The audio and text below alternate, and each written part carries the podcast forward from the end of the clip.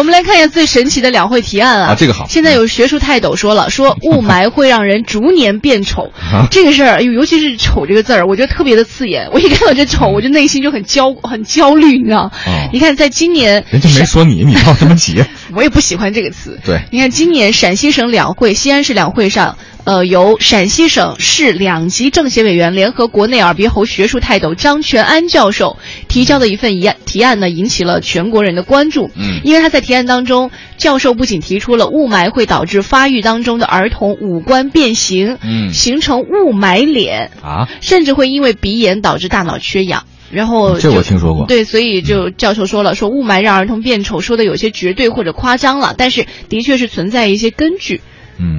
嗯，哎，我这个如果他说，他主要是因为鼻炎嘛，嗯，他主要因为鼻炎导致这个呼吸不通畅之后的水肿，才会导致儿童的呃变丑一点。还有一个可能性，就是因为有雾霾，我们人会不自觉的皱眉头，就是、会吗？当然了，你你你，比如说你的空气不好，你一出门，你是不是会皱眉？哦，就那一下吧。但你在那个整个过程当中，你很难把眉毛我。觉得如果有雾霾的话，人会瞎。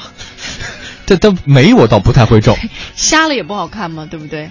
就是会影响你的容貌吧？只对容貌会影响。对对，呃，到目前为止呢，这个啊，刚才你说这个张全教授是吧？嗯，他其中对，他有人说了，他说这个儿童该怎么防雾霾？既然您觉得这事儿对孩子们会造成伤害，嗯呃，张教授说了，我觉得还是戴口罩吧。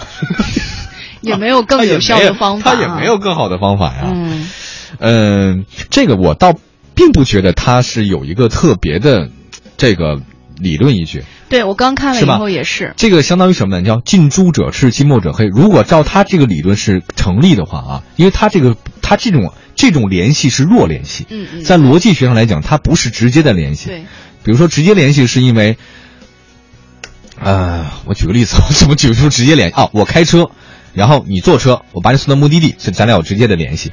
而这种弱联是我这边因为雾霾。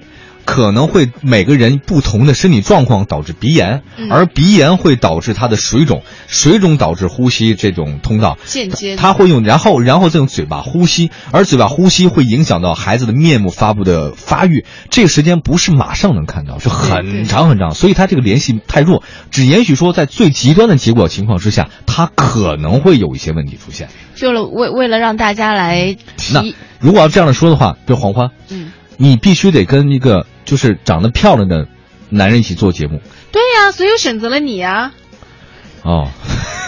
那啊，早上那我竟然我竟然无法反驳，就是夫妻两个人，如果照这个趋势来讲，怎么能决定孩子美和丑？不是因为雾霾，是因为遗传。